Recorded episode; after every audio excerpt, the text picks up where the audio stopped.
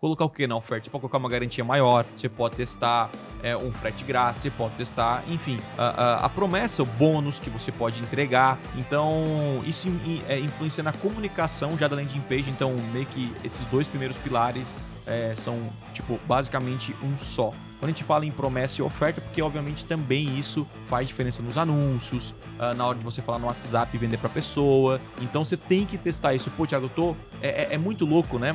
Porque muita gente faz uma oferta mais ou menos, né? Vai vender o serviço, pô, o cara não quer fechar. Então, quais argumentos né, eu devo utilizar para convencer a pessoa a comprar o meu produto, né? O que, que eu posso oferecer a mais para convencer ela? Então isso é o que? Teste de oferta. Será que eu, é, se eu falar para ela que é 5 mil reais o meu produto, ou se é 10 vezes de 490 faz diferença, tem que testar. Então, tanto na página quanto na comunicação, tem que testar promessa ou oferta, dependendo aí uh, do que você vende, né? Oferta geralmente a gente já coloca mais para e-commerce, quando a pessoa já entra numa oferta direta, né? E a promessa, serviço, lançamento, que é a promessa para a pessoa ir para a próxima etapa, né? Uh, para comprar um produto é, ou serviço. Opa, aqui é o Thiago e você curtiu esse corte? Então não deixe de consumir todo o conteúdo completo lá no meu canal principal.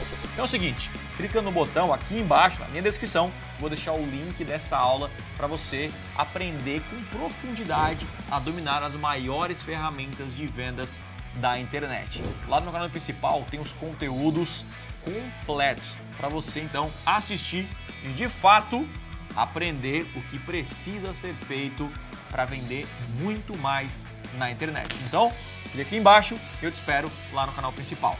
Valeu!